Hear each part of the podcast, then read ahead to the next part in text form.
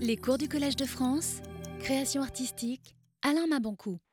Je vois que les ovations sont devenues une grande tradition au Collège de France. Hein?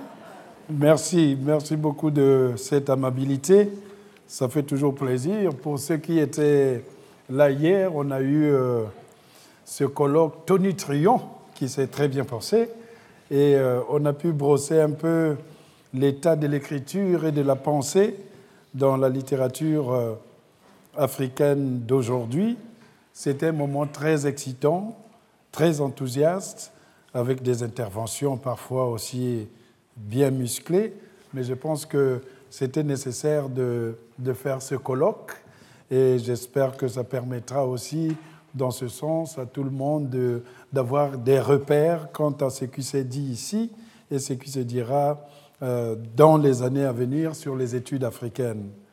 Aujourd'hui, donc, euh, on va faire euh, dès le départ un petit tour sur la question des migrations hein, dans la littérature africaine.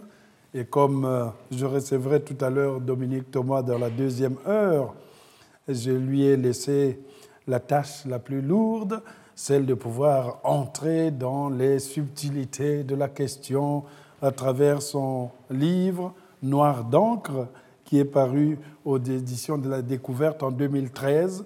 C'est un livre qui traite à la fois du colonialisme, de l'émigration et de l'identité au cœur de la littérature afro-française.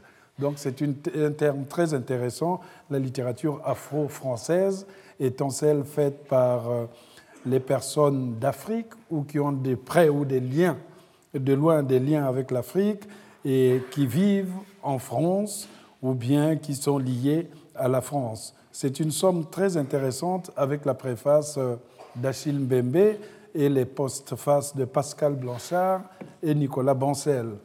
C'est intéressant parce que le même livre était sorti euh, aux États-Unis euh, sous le titre de Black France, la France noire, on ne pouvait pas le reprendre ici puisqu'on avait publié un livre collectif aussi intitulé La France noire, dans lequel on a eu des signatures des mêmes qui étaient ici, Dominique Thomas et aussi qui était là.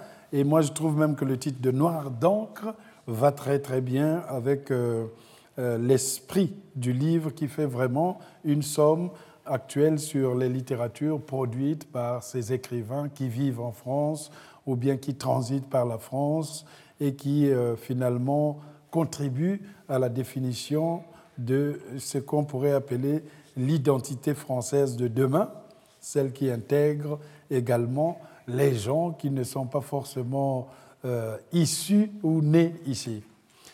Sur les lieux de l'écriture ou les questions de migration, je dirais quelques petits mots sur quelques livres à gauche et à droite. Il n'y a pas d'image aujourd'hui. Je sais que vous êtes habitués à voir à la fois la parole et le cinéma.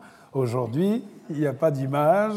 Les images viendront avec euh, Dominique Thomas sur euh, certaines références qu'il fera. Donc cette leçon est comme de coutume un ensemble de réflexions sur les questions de l'émigration et de cette littérature africaine, en particulier celle des années 80 et des années 2000. Pourquoi cette période? Eh bien, parce que c'est celle qui a vu l'apparition de plusieurs romans qui évoquaient le déplacement d'un continent à l'autre. En général, c'est de l'Afrique à l'Europe. Mais parfois même, c'est aussi de l'Europe à l'Afrique, comme dans un roman d'un Congolais, hein, Daniel Biyaoula, Biyaoula, B-I-Y-A-O-U-L-A. J'aurais dû mettre les images.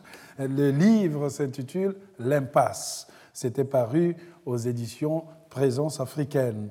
Ce livre est intéressant dans le sens où le déplacement ne se fait plus seulement dans le sens où un Africain quitte l'Afrique, vient en France et commence à regarder la société française. Là, nous avons le voyage inversé. C'est un Africain qui a vécu tellement longtemps en France, 30, 40 ans, et qui décide finalement de retourner au pays natal. Alors, dans cette fiction, le narrateur qui retourne chez lui, en Afrique, comprend finalement qu'il est devenu un étranger. Ça veut dire que l'étranger n'est pas forcément celui qui est venu habiter dans un autre pays, dans une autre culture. On peut être étranger dans son propre pays parce qu'on a vécu pendant longtemps à l'étranger. Ayant vécu pendant longtemps à l'étranger, eh bien, on se sent presque déconnecté de la réalité qui se trouve sur, sur place. Donc l'impasse, c'est un roman très intéressant qui retrace cette situation à travers une écriture très célinienne, parce que Daniel Biaoula, cet écrivain qui nous a quittés, je crois qu'il y a deux ans, si je ne me trompe pas, qui nous a quittés et qui a publié toute son œuvre aux éditions Présence africaine. Il a publié plusieurs livres, L'impasse, je viens de citer. Il a publié aussi Agonie, avec S à la plusieurs agonies. Il a publié également La source de joie. Et donc certains de ses romans traitent d'une immigration dans le sens renversé, donc l'Europe, l'Afrique, mais d'autres aussi traitent des questions de l'immigration à l'intérieur. Donc le roman de l'immigration n'est donc pas seulement celui qui traite de la mobilité sud-nord, l'Afrique, l'Europe, ou l'Afrique, les États-Unis, ou l'Afrique, l'Asie. Bon, j'ai pour l'instant pas tellement lu de romans d'Africains qui campent toute euh, leur fiction directement en Asie. Ça, c'est peut-être une piste à faire quand on sait ce qui se passe aujourd'hui en Afrique, où euh, la Chine a remplacé pratiquement le rôle que jouaient les grandes puissances euh, occidentales. La Chine a le commerce, la Chine a le bois, la Chine risque d'avoir le pétrole, la Chine a les marchés, la Chine achète même le manioc vous savez, la nourriture euh, que nous aimons, celle qui nous a fait grandir et nous a donné de la musculature sans aller dans une salle de sport. Hein. Dès que vous mangez le manioc, la musculature elle-même, elle vient, elle se taille. Et quand un Européen arrive, il dit, mais comment vous faites? Vous n'avez pas de salle ici On dit, le manioc. Voilà. Mais malheureusement, quand on donne le manioc aux Européens, il le mange comme si c'était du fromage, parce que c'est tout blanc, il découpe et puis il cherche du pain pour manger du manioc. C'est pas possible. On ne peut pas manger de la farine avec de la farine. Donc il faut quelque chose qui aille dans l'autre sens. La mobilité, donc, euh, n'est plus seulement d'aller du sud pour venir vers le nord, parce que le nord serait plus éclatant, le nord serait plus riche, mais aussi nord-sud. Euh, on quitte là-bas et puis euh, on quitte ici et puis on va de l'autre côté. Eh bien, il n'y a pas de différence entre un Africain, un Africain déconnecté qui a vécu longtemps en France. Quand il va là-bas, il se comporte pire qu'un expatrié comme on dit, euh, il est fier comme un Français en, France, euh, en Afrique. Voilà. Il est même, euh, il n'accepte plus la chaleur, il n'accepte plus d'être coincé dans le bus. eh bien, il ne parle pas la langue parce qu'il faut bien garder la distance avec les indigènes. parfois même. le même Africain va traiter les autres de nègres parce qu'il oublie qu'il est lui-même dans cette situation. Et en l'occurrence, ce roman que je vous conseille vivement, c'est l'impasse. Le problème de ce personnage, c'est qu'il souffre de quelque chose qui est terrible. Il est trop noir. Et pourtant, il va en Afrique. Mais vous allez savoir que finalement, il existe aussi cette sorte de racisme intracommunautaire que vous avez aussi ici, hein, parce qu'il y en a qui disent Ah non, moi j'aime pas les brunes, je préfère les rousses, moi j'aime pas les cibles. Eh bien, nous, lorsque nous grandissions, le rêve, c'était d'avoir une copine rousse. Je ne sais pas ce qui se passait avec cette euh, couleur, mais dans notre imaginaire, dans notre imaginaire, on ne pouvait pas. Dès qu'on voyait une rousse, on arrêtait toute activité, la bouche était ouverte. On se disait, mais c'est pas possible. On avait l'impression que c'est ce qu'on appelle Mamiwata, la sirène qui serait sortie des eaux pour venir pratiquement nous donner la richesse. Parce que tout simplement dans cet imaginaire qui est lié à la femme rousse, aux longs cheveux, c'est qu'on se disait que si vous voulez devenir riche, eh bien vous allez à 4 heures du matin, le bord de l'océan Atlantique, et la femme rousse qui serait sortie de la mer en se peignant les cheveux va oublier son peigne et celui qui ramasse le peigne va devenir le plus riche de la ville. On le faisait parce qu'il y avait un monsieur qui s'appelait Sapi et lui, il était considéré qu'il était devenu riche parce qu'il avait ramassé le peigne d'une femme rousse qui se peignait le long de la côte sauvage. Et c'est pour cela que si vous allez à Pointe-Noire, à 4h et 5h du matin, il y a une activité intense. Et on entend au bout là-bas, ça y est, j'ai trouvé le peigne, et tout le monde le suit. Voilà.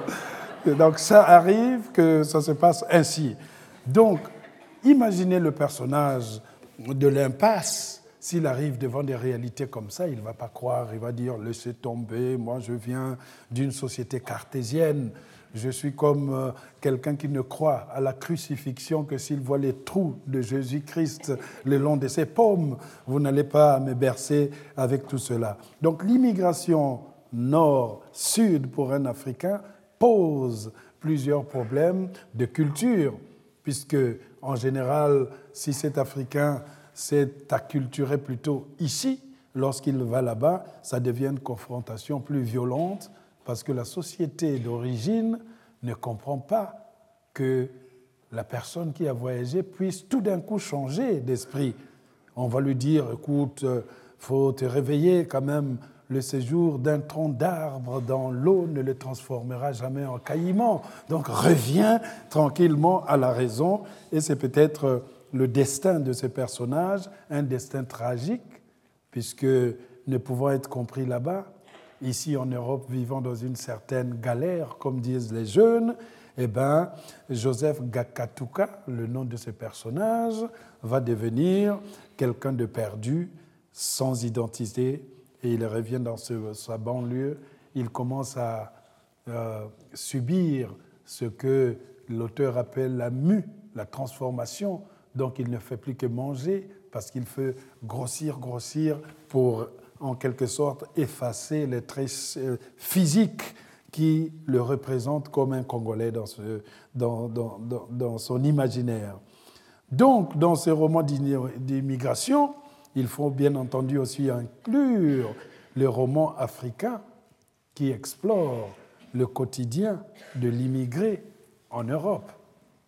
Si le roman de l'immigration, c'est vrai, c'est le voyage, je quitte par exemple Brazzaville pour venir à Paris, mais le roman de l'immigration aussi, je peux quitter l'Afrique pour aller en Europe, mais les romans de l'immigration aussi, je peux être immigré ici en France, je n'écris pas forcément sur l'Afrique, mais j'écris sur les Africains qui habitent ici en Europe.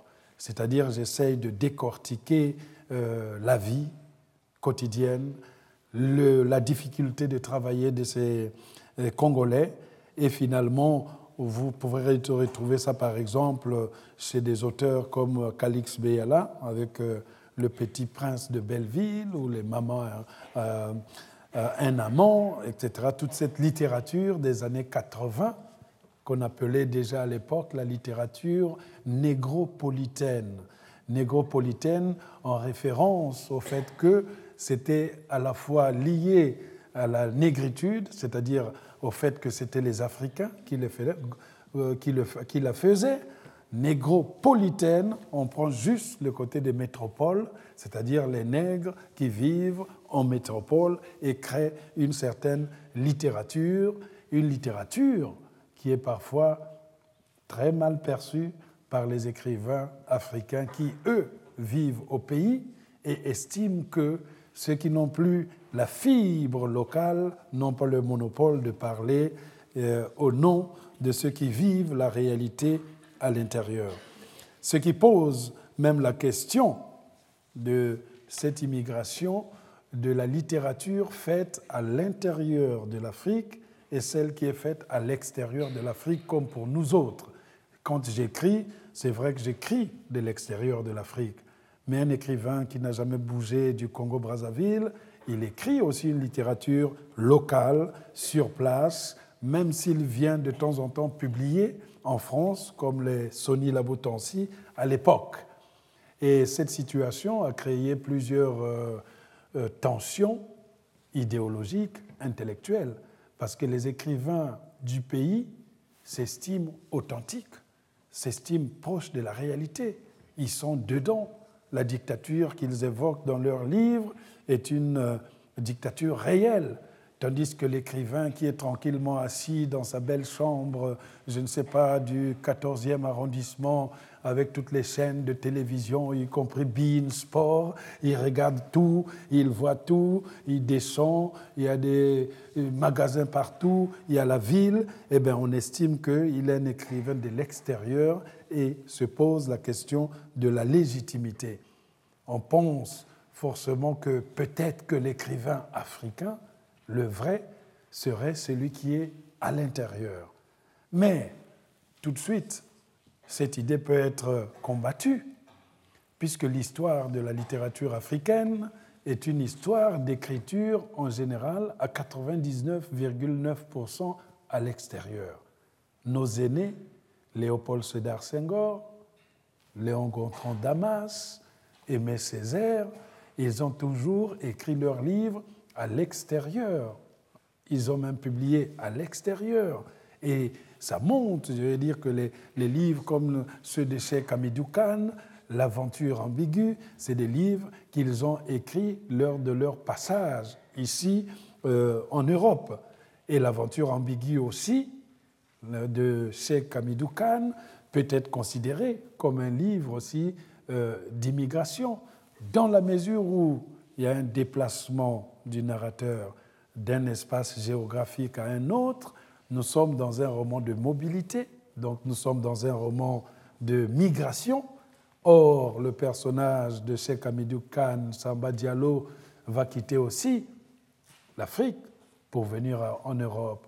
De la même manière, le roman de Kamaralai, L'enfant noir, même si on le voit comme un roman qui décrit les, la vie quotidienne d'un gamin avec sa famille qui découvre la caste des forgerons, qui parle de l'amour de sa mère, de la puissance de son père, de, des traditions mystérieuses. Mais le roman, à la fin, euh, euh, c'est quand même le déplacement du narrateur vers le dernier chapitre où on le voit prendre l'avion pour venir en Europe même s'il n'y a pas des actions qui se déroulent en Europe, mais le fait d'avoir inscrit l'idée du départ vers l'Europe laissait sous-entendre même dans l'esprit du lecteur le fait que le roman intégrait la mobilité. Même chose, puisque euh, euh, on nous classe beaucoup dans cette catégorie des romans des migrations, en particulier ce qui me concerne dans le livre de Jacques Chevrier, son anthologie africaine, il a un chapitre intitulé La migritude. Migritude venant de la migration et néologisme qu'il a eu à créer en se fondant sur la négritude.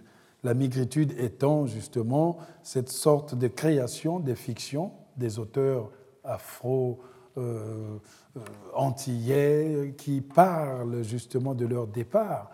Je m'étais retrouvé malheureusement ou heureusement dans cette catégorie parce que euh, certains de mes premiers romans évoquent ce va-et-vient, notamment Bleu, Blanc, Rouge, publié également chez Présence africaine, c'était mon premier roman en 1998, qui met en scène un personnage qui quitte le Congo-Brazzaville pour venir en France. Et quand il arrive en France, on lui avait vendu l'Europe.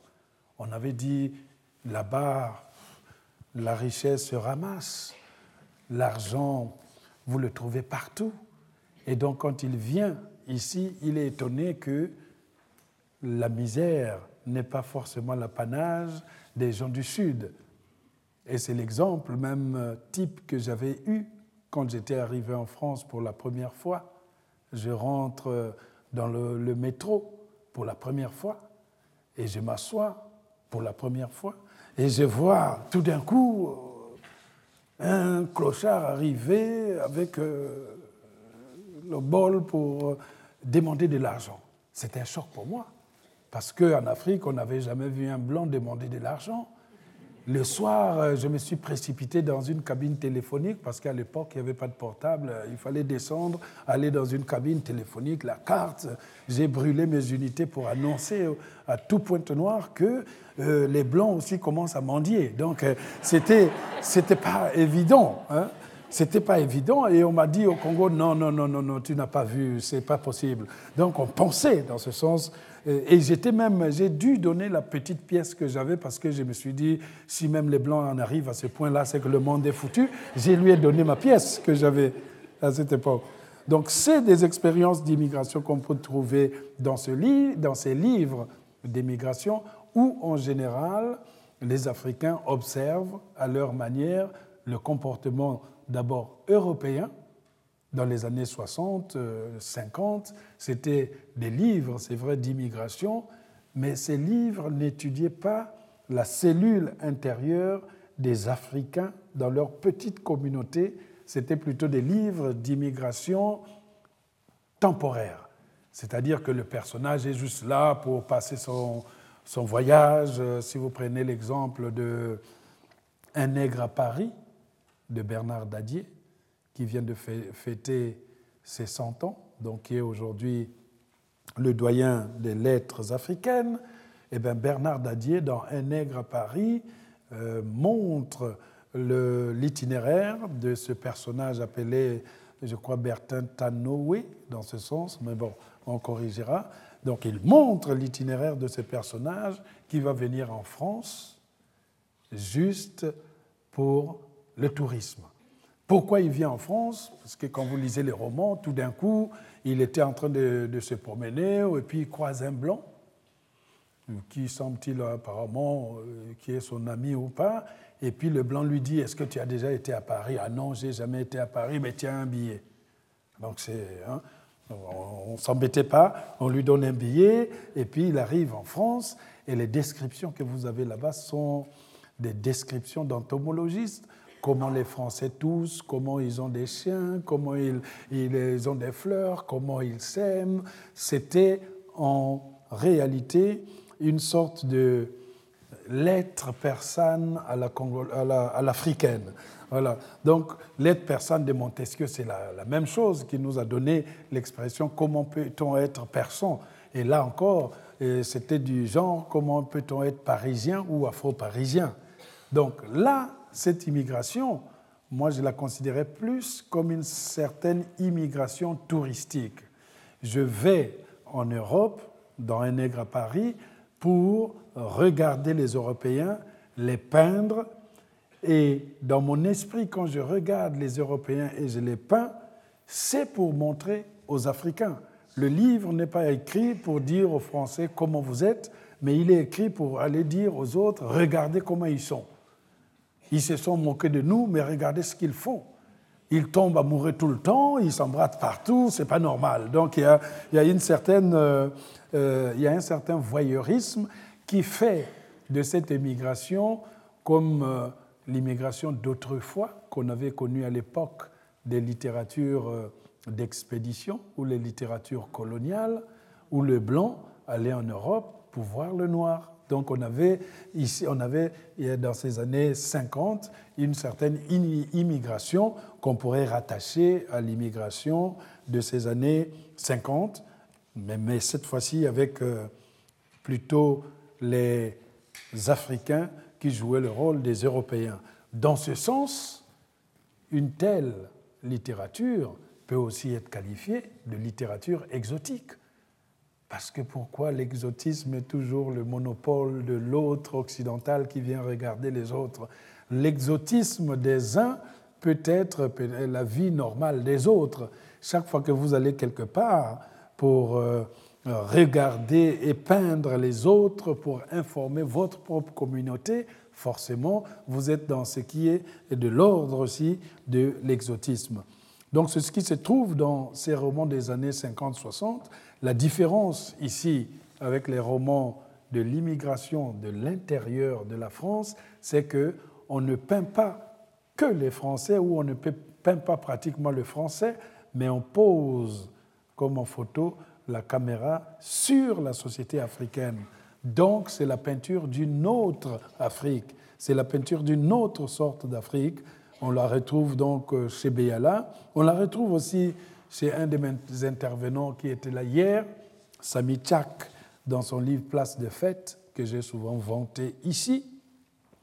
Et euh, les problèmes familiaux entre le narrateur qui est né ici, le jeune qui est né ici, et son père qui veut à tout prix retourner au pays, et l'enfant ne, trouve pas euh, forcément euh, cette perspective justifiée. En général, dans les romans de l'immigration africaine, les narrateurs sont alors euh, soit des Noirs de France, donc des Noirs qui sont nés ici, soit des Africains nés en Afrique et qui se confrontent au vertige de la difficulté de vivre dans leur espace d'adoption.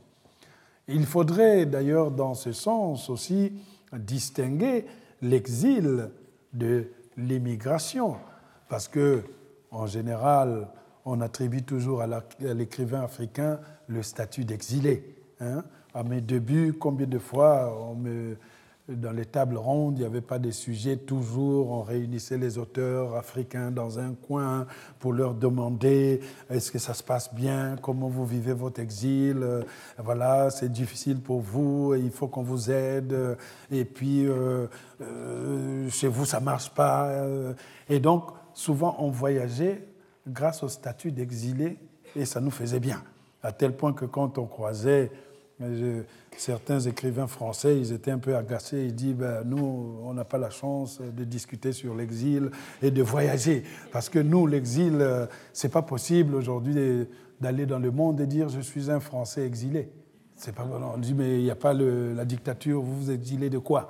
Donc, donc, en général, les écrivains africains, ils ont les thèmes sur l'exil et tout de suite, on a souvent tendance aussi à confondre les, romans d'exil des romans euh, d'immigration, puisque euh, on ne fait pas forcément le, la différence que le concept même de l'exil caractérise plutôt une situation individuelle, tandis que le concept même de l'immigration est un concept qui peut être caractérisé comme une sorte de phénomène social. Il y a une sorte de groupe Tandis que l'exilé lui-même, il est soit exilé politique, exilé économique, euh, pendant que l'immigration, elle, se rapporte plutôt au cadre plus social, euh, plus euh, culturel, et ça implique, dans ce sens-là, le groupe.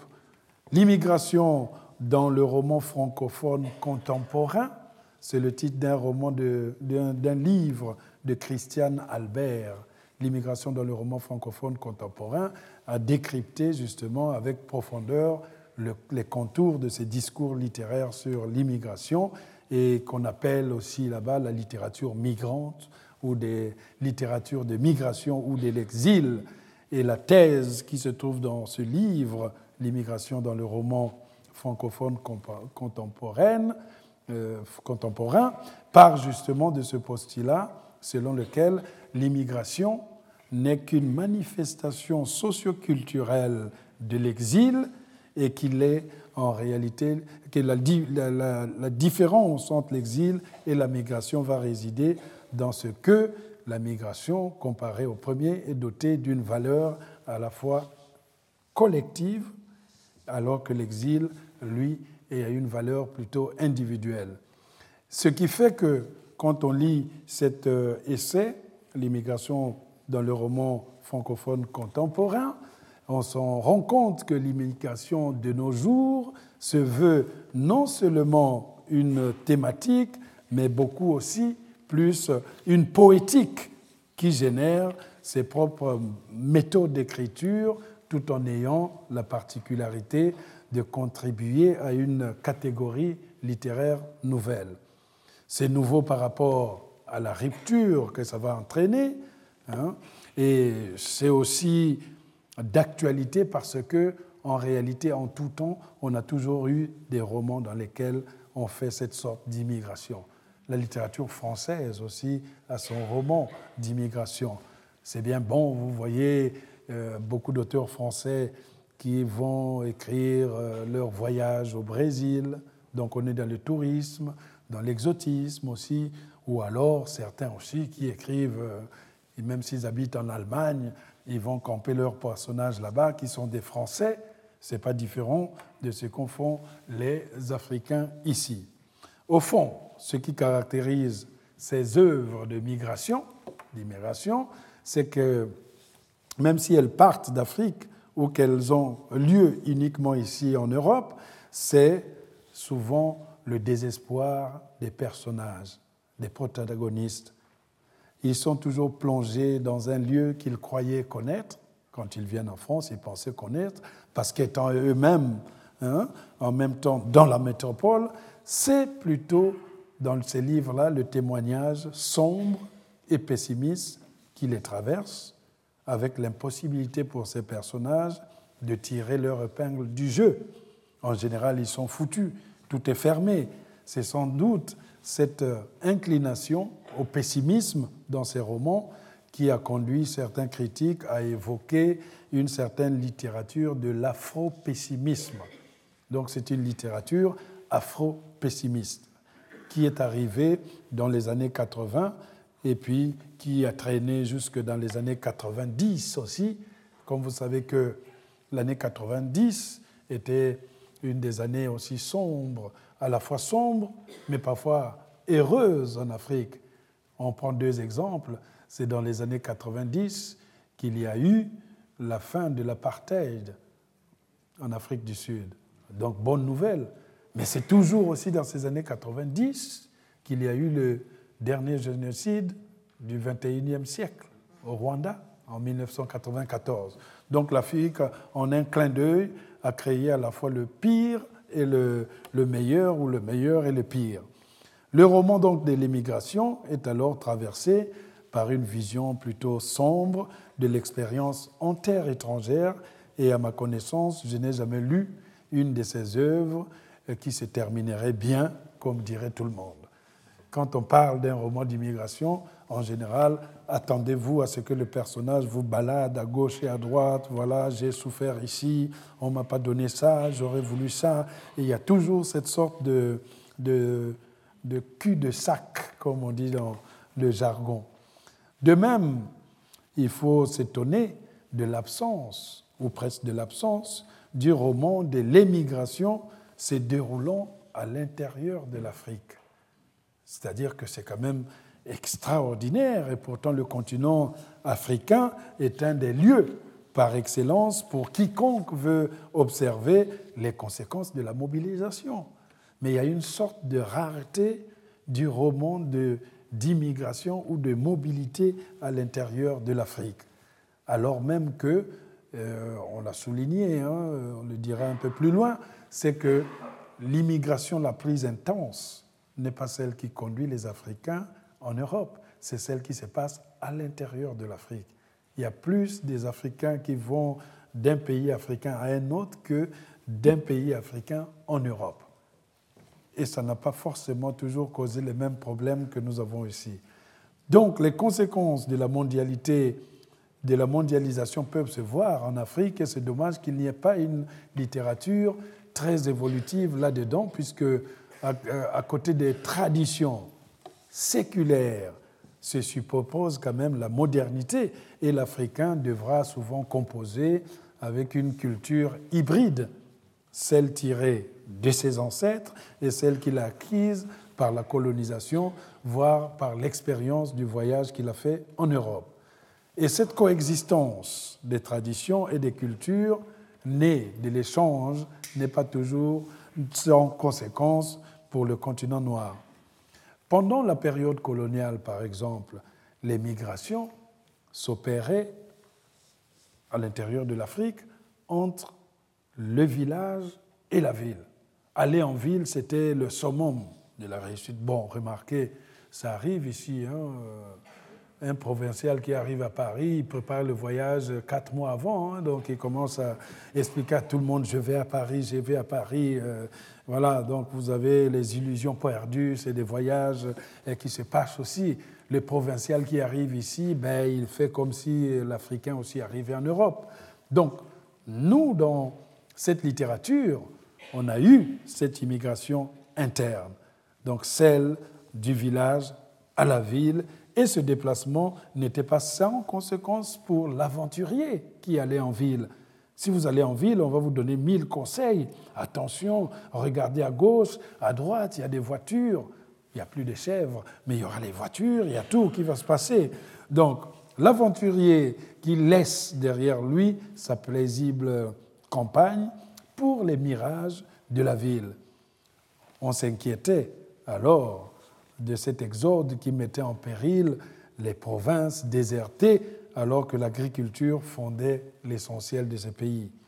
La ville attirait les villageois dans ces textes-là parce que cette ville était perçue comme le lieu de la civilisation, voire de l'évolution. Au Congo, quand euh, on dit que vous avez des bonnes manières, on dit vous êtes évolué. Hein, les évolués, parce que euh, euh, pendant cette période de la colonisation, ceux qui étaient allés à l'école primaire avaient un peu étudié, on les appelait les évolués. Donc la ville, dans ces textes, était considérée comme le lieu de l'évolution, pour employer ce terme très à la mode au Congo-Brazzaville à l'époque. Ce qui fait que beaucoup de romans africains mettaient en exergue cette division, et je pense par exemple à l'un des plus emblématiques d'entre eux, qui s'appelle Ville cruelle, toujours aux éditions Présence africaine, de Mongo Betty, mais il l'avait écrit sous un, pseudonyme, Ezaboto, hein, et auteur donc plus connu sous le nom de Ezaboto. Et dans ce classique de la littérature euh, africaine, la ville qu'on appelle la ville de Tanga et la cité administrative et commerciale du pays nous montre indirectement que c'est la civilisation blanche ce que la civilisation blanche nous aura apporté d'après le point de vue d'un narrateur omniscient. Donc celui qui raconte, il sait tout. Hein. Donc pour lui, la ville entraîne des calculs mesquins. La ville, c'est la nervosité. La ville, c'est l'alcool et surtout le mépris de la vie humaine, comme dans tous les pays où se disputent de grands intérêts matériels. C'est ce qui est dit à l'intérieur du livre. Et comme ce narrateur, euh, et, ce même narrateur de Mongo Betty dans Ville cruelle, de souligner au sujet, par exemple, de la partie occidentalisée de la cité, euh, regardez ce qu'ils disent de la ville, c'était la ville de chez nous qui détenait le record des meurtres et des suicides. On y tuait, on s'y tuait pour tout, pour un rien et même pour une femme. Vous voyez? Vous vous rendez compte, en être réduit à mourir pour une femme Voilà, c'est presque, presque un peu euh, à la limite, euh, et même pour une femme, comme si moi j'aurais commencé d'abord, euh, et surtout pour une femme. Ça aurait été bien que, et même pour une femme, comme si on m'avait dit, mais c'est pas possible, tu aurais quand même pu être tué pour autre chose que pour une femme. Alors, le sud, dans ce livre, le sud de cette ville de Tanga, hein, le sud de cette ville était en quelque sorte le reflet de la décadence des valeurs africaines, puisqu'il était, ce sud, le miroir de l'Occident dans ce que celui-ci avait de négatif et de contraignant. Donc vous avez le nord, où habitent les Blancs, les rues sont bien, tout est propre, la voirie passe, les flamboyants, euh, le calme, euh, quelques chiens qui aboient, hein, avec des pancartes attention, chiens méchants. Et vous avez sur le sud les faubourgs pratiquement. Hein, les maisons sont entassées les unes sur les autres. La lumière euh, n'existe pas la nuit. L'eau potable, n'en parlons même pas. C'est la loi de la jungle. Et même quand la police doit faire une descente, elle s'arrête à la porte de la ville parce qu'elle ne sait pas si en entrant là-bas, elle va retourner euh, indemne. Donc la police a plus peur de la ville euh, africaine que euh, des vrais bandits.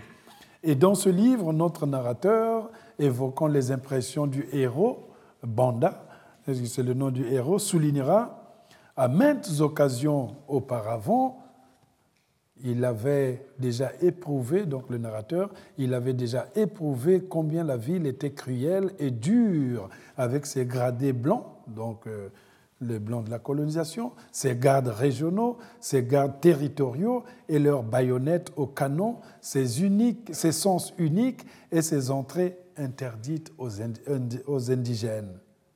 Mais cette fois, il avait lui-même été victime de la ville, il réalisait tout ce qu'elle avait d'inhumain.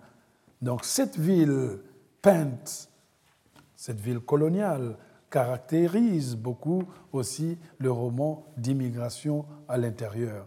Et ce quartier nord, les faubourgs, était le lieu des indigènes, un endroit qui était eh ben, en quelque sorte euh, le lieu authentique euh, et où grandissaient tous ces enfants. Et s'était trouvé seul, cet enfant, narrateur, dans la nature, comme abandonné à eux-mêmes. De cet endroit de la ville, Nul ne pouvait dire avec certitude ce qu'il deviendrait, pas même les géographes, ni les journalistes, et encore moins les explorateurs. C'est le narrateur qui raconte. Pourtant, habiter dans un lieu évolué d'une ville créait déjà une séparation entre les populations. Le blanc y vivait, et seuls quelques noirs évolués pouvaient devenir ses voisins, à moins dit aller juste pour vendre sa force de travail comme jardinier, comme boy, bref, tous ces petits travaux qui étaient de l'époque coloniale. Telle sera la physionomie de ces villes africaines dans ce roman. On a le centre, habité par les Blancs, et les quartiers indigènes, où la misère et le dénuement étaient si criards qu'on le constatait à travers les bâtisses, les ruelles poisseuses et l'absence d'électricité et d'eau potable. Donc ce roman d'immigration interne existe bien. Et peut-être même que le constat aujourd'hui, c'est que c'est une sorte de, disparition de, de, cet aspect dans la littérature africaine d'expression française, alors même que le roman d'immigration interne se trouve euh, est, beaucoup à la mode dans la littérature nigériane, ou les, les nigérianes, ou disons anglophones d'Afrique anglophone, où on trouve des auteurs qui campent euh, vraiment leurs romans à l'intérieur du pays, avec les déplacements entre des villes, avec les questions d'immigration posées aussi euh, à l'intérieur. La ville, malgré sa cruauté à cette époque coloniale, allait donc représenter l'espace de la rencontre avec les peuples. C'est un peu l'exemple aussi ici. Paris va représenter dans la migration l'espace des rencontres de ces Africains. Parce que si chacun des Africains était resté dans son pays, il n'y aurait pas cette forme de panafricanisme qui souvent habite deux Africains quand ils se voient. Hein, on s'appelle directement frères parce qu'on se dit on vient des mêmes continents, apparemment nous souffrons des mêmes malheurs, autant mieux réunir nos forces. On essaye même en général de rayer cette sorte d'inimitié qui pourrait exister. On oublie cette, euh, cette distance linguistique. Et c'est l'exemple aussi que je prends dans la migration française, par exemple. Quand euh, vous avez un Français que vous croisez à l'étranger, immédiatement il vient vers vous si vous parlez le français, s'ils savent que vous avez été à Paris ou que vous êtes noir mais vous avez le passeport français. Pour ce Français à l'étranger, vous êtes à égalité. Parce qu'à 4 heures du matin, s'il a un problème, ce n'est pas la police qui l'appelle, il appelle d'abord le compatriote. Et c'est vous, l'Africain. Je l'ai vu même avec le consulat de Los Angeles. Chaque fois qu'il devait recevoir des gens, ben, comme il n'y a pas euh, d'autres auteurs français dans le périmètre carré, c'est moi qu'on appelle. Voilà. Donc on arrive, euh, bon, ben, euh, donc il est obligé devant les autres, les Suédois et autres, voilà, c'est notre auteur français. Voilà. Voilà, et moi je parade entre deux petits fours, mangeant tout, je dis voilà, aux frais de la République, pour une fois qu'on m'a intégré là, je dis ben bon, voilà, je dis mangeons d'abord les petits fours et puis on sortira du cercle. Voilà ça se passe ainsi. Euh, c'est la question de, la migration aussi. Chaque fois que vous vous, déplacez, eh ben, la seule patrie que vous avez va devenir votre langue. Mais comme l'Africain sénégalais ou l'africain congolais, même quand ils se déplacent, ce n'est pas la langue qui va être leur patrie, puisqu'ils ne parlent pas la même langue. Ils peuvent pas... Moi, je parle le lingala.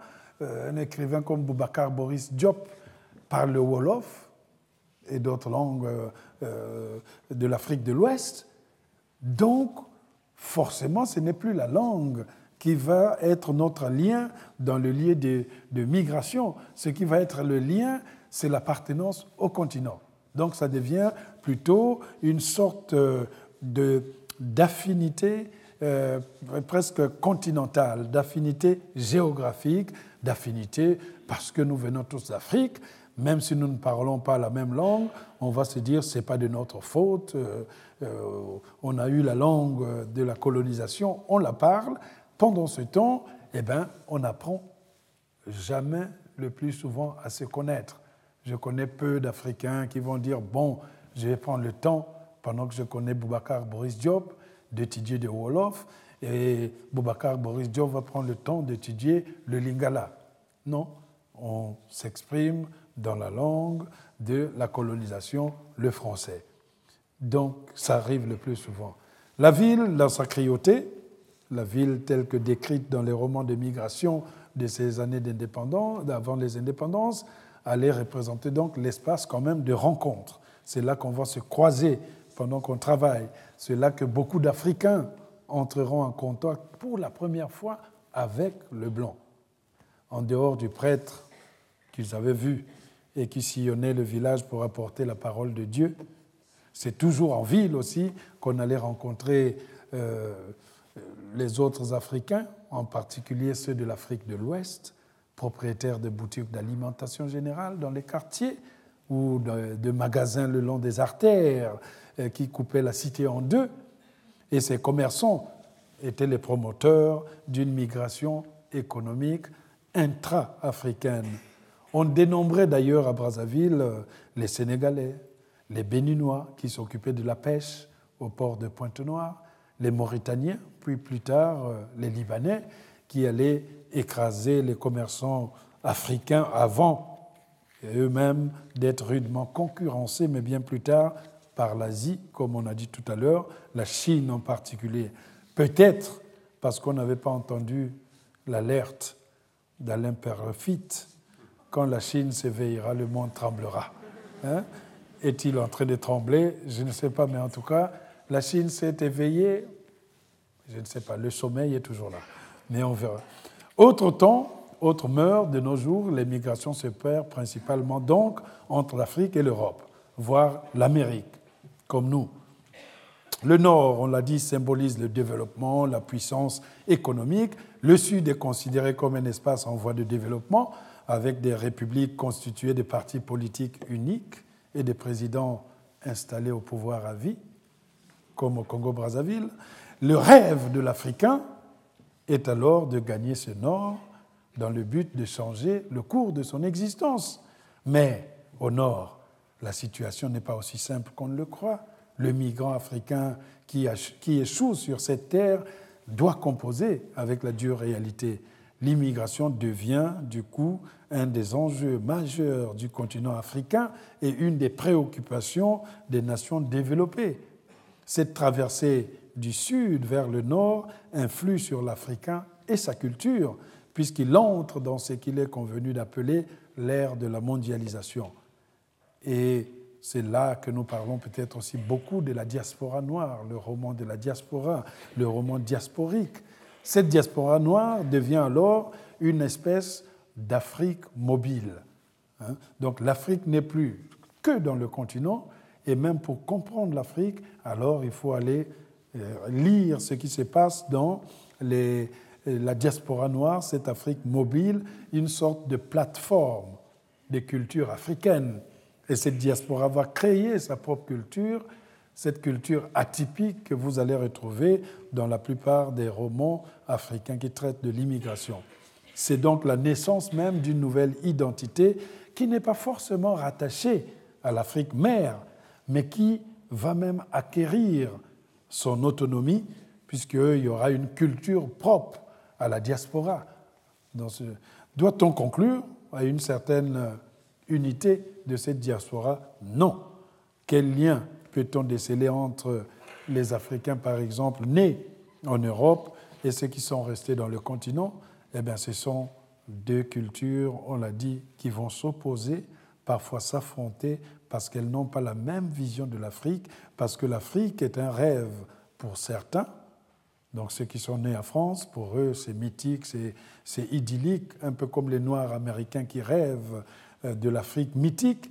Et pour les autres qui sont restés dans le continent, l'Afrique est une réalité, tellement une réalité qu'ils souhaiteraient même que ça, soit, ça ne soit qu'un rêve.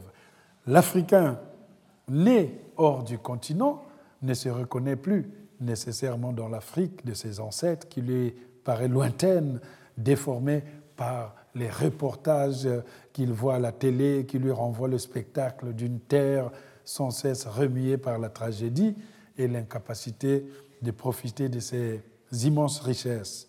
Parallèlement, ce même Africain né hors du continent, donc de la France ici, n'est pas reconnu dans sa terre d'adoption où les lois sur l'immigration, les politiques gouvernementales européennes tendent de plus en plus vers le durcissement.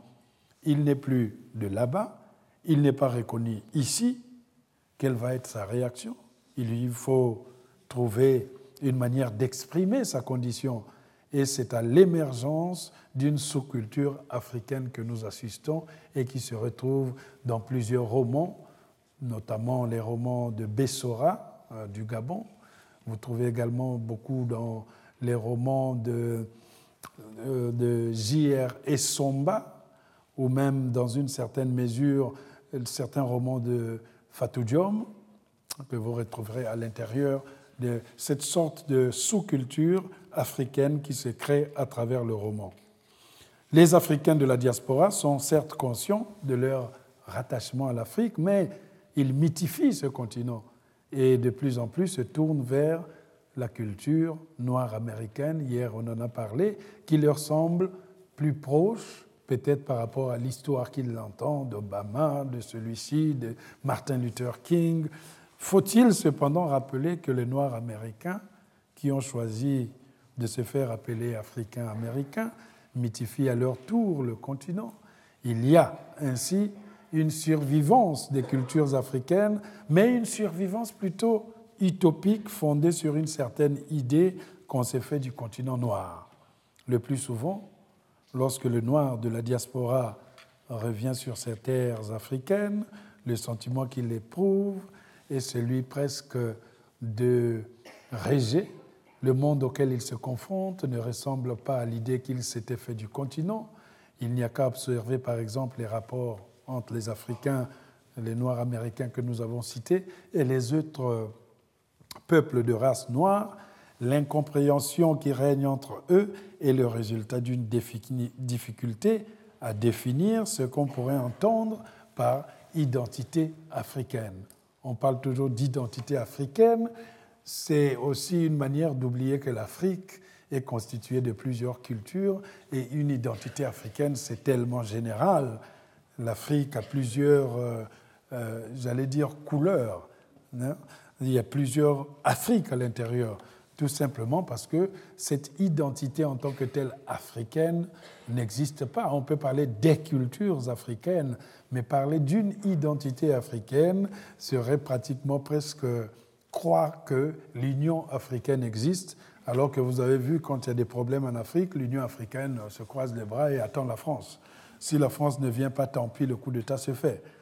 L'Africain qui vit en Afrique ne rencontre pas les mêmes situations que celui qui vit en Europe, et ça se voit dans le roman de l'impasse qu'on a vu tout à l'heure, alors que l'Américain de couleur a subi la migration, la traite négrière, il a dû batailler pendant des décennies pour ses droits civiques et sa reconnaissance comme citoyen des États-Unis, L'Africain du continent, lui, il lutte contre le régime dictatorial de son pays, la famine, les conséquences, le sous-développement, tandis que l'Africain d'Europe se demande encore tous les jours ce qu'est sa réelle condition. Donc on retrouve également ces questionnements d'identité dans la plupart des romans de la nouvelle génération qui paraissent aujourd'hui, ou peut-être c'est la vraie naissance du roman de la France noire.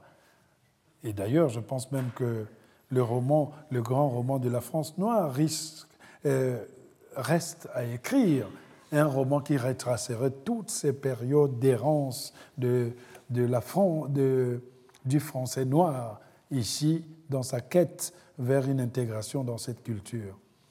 De ce point de vue, donc, la mondialisation n'est pas le fait de venir d'un continent comme euh, l'Afrique, mais de se reconnaître comme un élément d'une culture plus vaste, plus complexe, qui intègre sa propre expérience et ses propres différentes, différentes rencontres. Et lorsque nous faisons l'inventaire des conséquences, par exemple, de la mondialisation, issue de l'immigration, il n'est plus étonnant de voir que l'Afrique se trouve reléguée au second plan, alors même que la migration fait partie de son fondement culturel et que le sens de la courtoisie et de l'accueil a souvent été une des fiertés de ce continent-là. Donc, la question de la migration, on l'a dit, est très omniprésente dans la littérature africaine des années 80 aux années 2000. Le pari des années 2000, 80-2000 a vu naître et s'est développer une abondante littérature que Jacques Chevrier continue à qualifier nègre, produite pour l'essentiel par ceux qu'Abdourahman Ouaberi, écrivain djiboutien, avait appelé les enfants de la post-colonie. Donc nous sommes tous des enfants de la post-colonie, mais quels, sont les traits de cette littérature de migration? Waberi rappelle que dans ses livres de migration, les thèmes du retour au pays natal a pratiquement disparu. Le roman d'immigration en France, le retour au pays natal a disparu à l'intérieur de la thématique euh, du paysage romanesque. C'est plutôt le thème contraire, l'arrivée de l'Africain en France qui fait fureur chez les jeunes Africains ou les primo-romanciers, ceux qui viennent d'écrire des romans, et dans une certaine mesure chez les moins jeunes d'entre eux, à se demander si le sentiment de culpabilité entretenu par les générations précédentes n'aurait pas disparu, se demande Waberi. En fait, ce n'est pas l'évocation de la France dans ces romans qui est absente, c'est plutôt le roman de l'émigration africaine en terre de France qui a tardé à venir, puisqu'il existait déjà. Et le retard dont on parle ici fait écho souvent à la littérature beurre, à la littérature maghrébine, qui, elle, avait connu depuis fort longtemps le roman de l'émigration en France. Par roman d'émigration, donc, il faut entendre des œuvres de fiction mettant en scène des personnages immigrés détachés de leur lieu d'origine et se mouvant dans un espace d'adoption, en général en ce qui nous concerne la France, c'est de cela qu'il s'agit. Donc, par exemple, dans le, chez l'auteur qu'on a cité, Le ventre de l'Atlantique, par exemple, de, Wabé, de Fatou Diom, ou Transit, le roman d'Abdourahman Waberi, et les autres romans cités tout à l'heure. C'est aussi, souligne l'universitaire Papa Samba Diop, une littérature qui revendique sans ambiguïté son ancrage dans un espace et un temps non originel mais universel. On ne veut pas ancrer quelque chose ici, on veut le mettre dans l'universalité.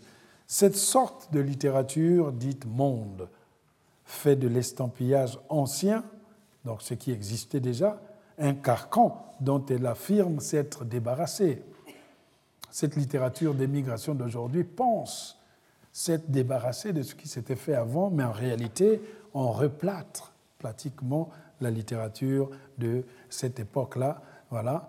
Donc moi-même, je fais partie de ceux qui replâtent, il hein, ne faut pas non plus exagérer.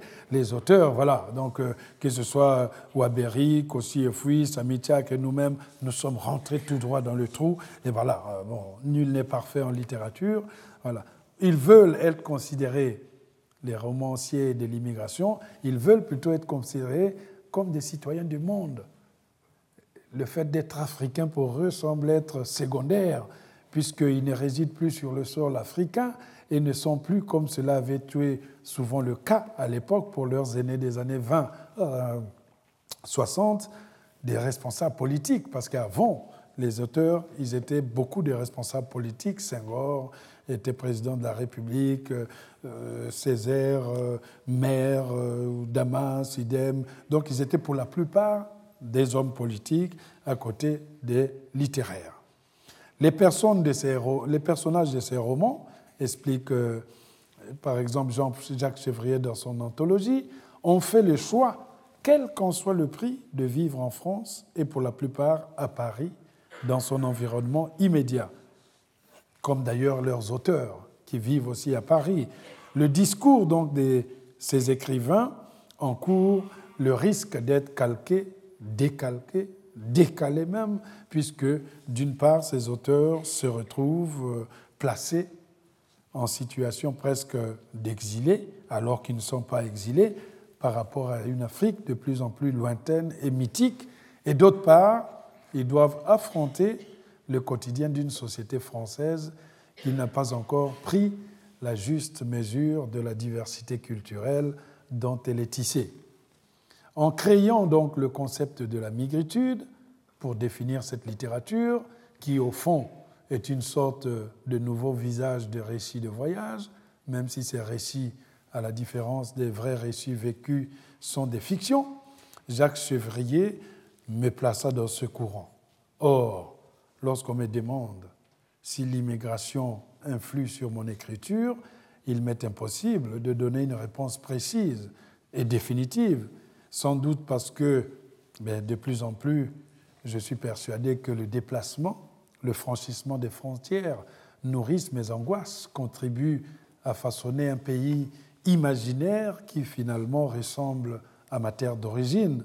Moi, j'ai choisi de ne pas m'enfermer, mais de prêter plutôt l'oreille au bruit et à la fureur du monde, à ne jamais considérer les choses de manière figée.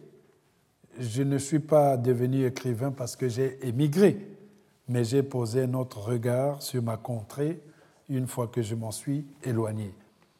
Dans les premiers écrits, tous ébauchés au Congo, je sentais justement qu'il manquait des pièces, que mes personnages étaient cloîtrés, respiraient à peine et me réclamaient encore plus d'espace.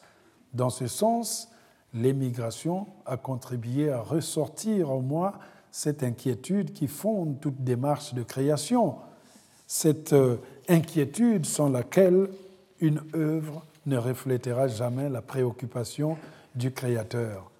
On n'écrit pas parce que quelque chose ne tourne pas rond ou parce qu'on voudrait déplacer la montagne, faire passer un éléphant dans le trou d'une aiguille.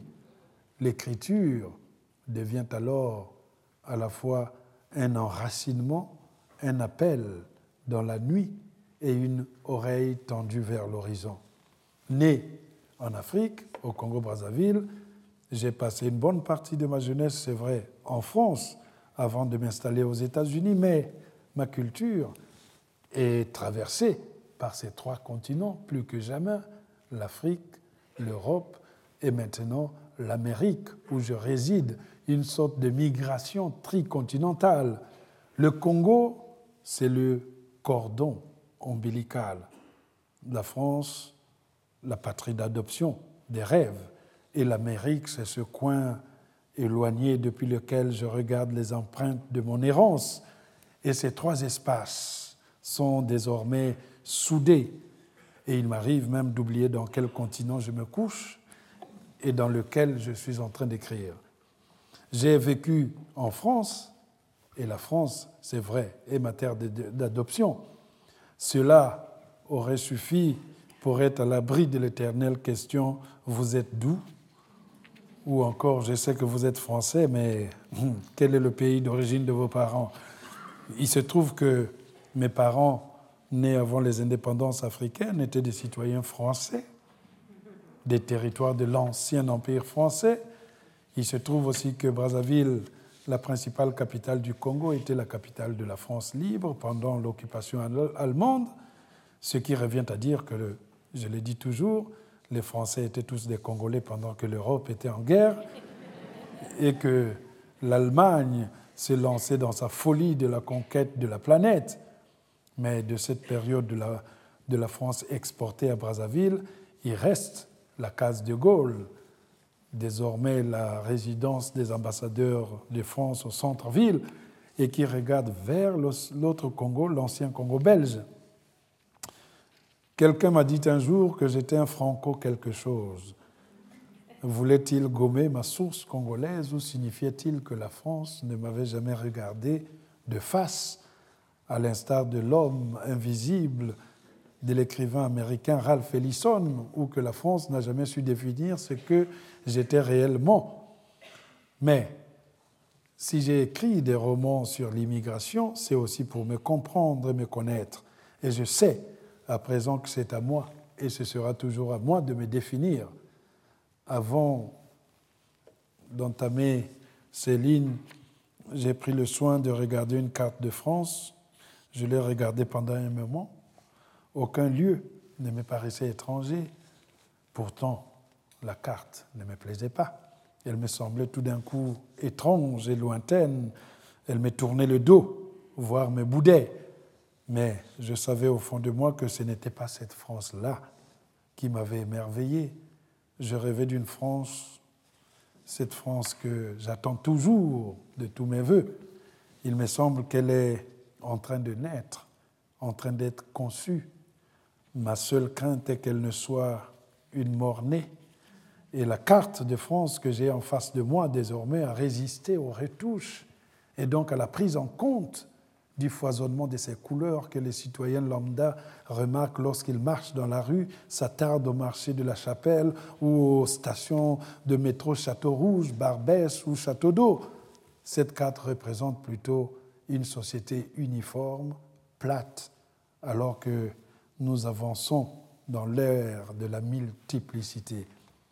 L'uniformité de la France était censée apaiser les consciences et rassurer ceux qui investissaient leur énergie sur une idée certaine de ce pays. Cette idée certaine proclame que le recul de la nation est le fait de la migration, de l'immigration, de l'émigration, de l'autre.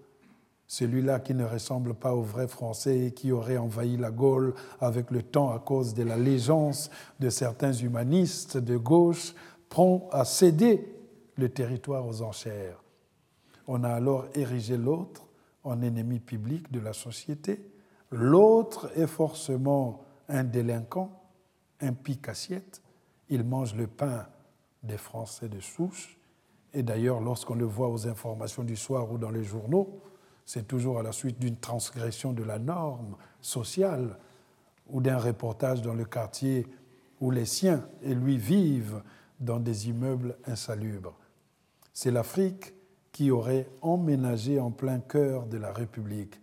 Si l'Occident est désormais agonisante et contaminé de la misère du Sud, c'était à cause de l'autre. Que fallait-il faire?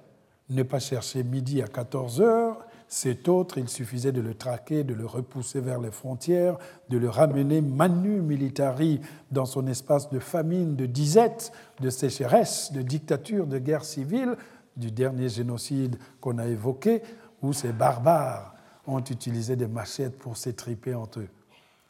On leur avait pourtant importé une belle civilisation, la meilleure version qui puisse exister à ce jour.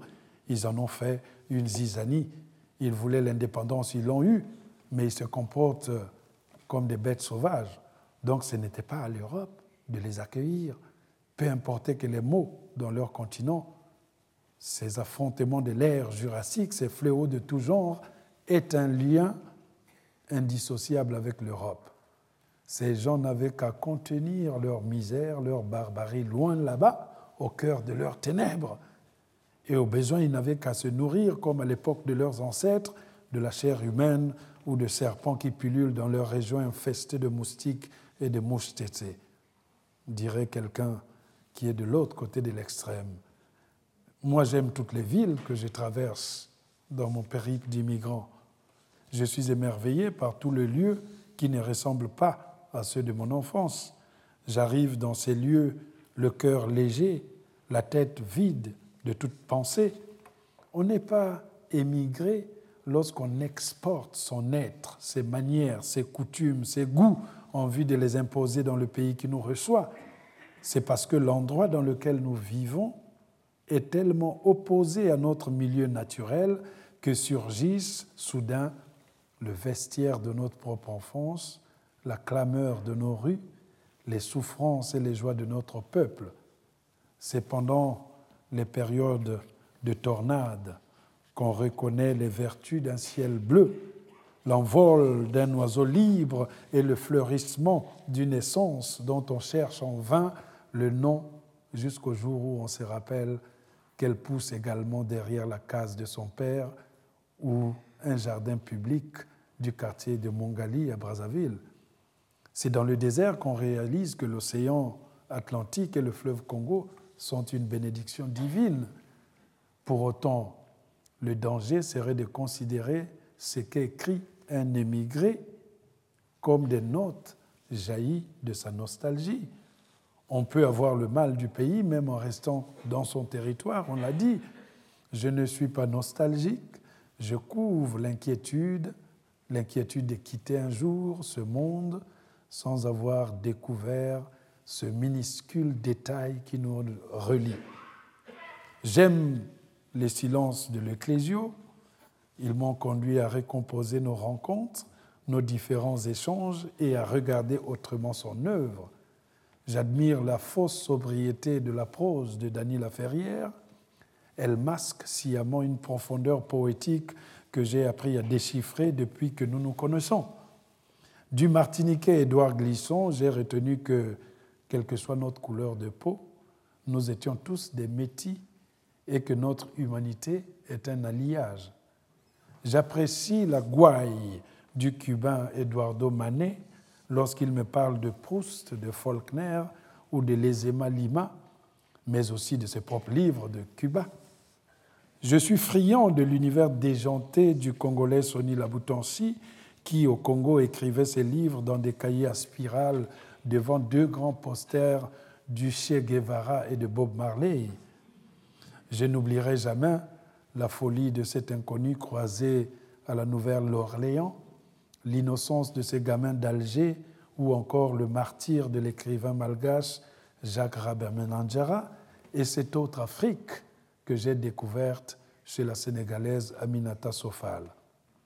Ils sont nombreux, ces personnages, écrivains ou anonymes, et c'est grâce à eux, c'est grâce aussi à un autre pays, c'est-à-dire la langue française, que nous avons en partage, que je sais maintenant que je suis véritablement né le jour où j'ai enfin commencé à déchiffrer les mots, à entrer dans cet univers merveilleux où, me prenant par la main, les protagonistes des romans ou leurs créateurs m'ont entraîné dans des contrées les plus éloignées.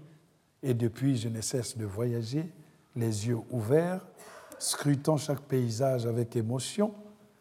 La mobilité et les rencontres fondent dorénavant notre humanisme. Et c'est dans cet esprit que j'ai souvent considéré la littérature comme un champ d'oiseaux migrateurs. Oui, avec la multiplication des moyens de communication, nous avons donc créé des contrées, des ramifications à travers le monde. Rome n'est plus dans Rome. L'écrivain devient alors cet oiseau migrateur qui se souvient de sa terre lointaine, mais entreprend aussi de chanter depuis la branche de l'arbre sur laquelle il est perché. Ces chants d'oiseaux migrateurs relèvent-ils encore des littératures nationales, des littératures migratoires ou de migration? Je n'en suis pas certain, pas plus que je suis persuadé que la littérature se contenterait d'un espace défini. J'habite n'importe quel endroit du monde pour peu qu'il héberge mes songes et me laisse réinventer mon univers. Ça veut dire que, pour terminer, je suis à la fois un écrivain et un oiseau migrateur, et c'est pour cela que le monde est ma maison. Merci.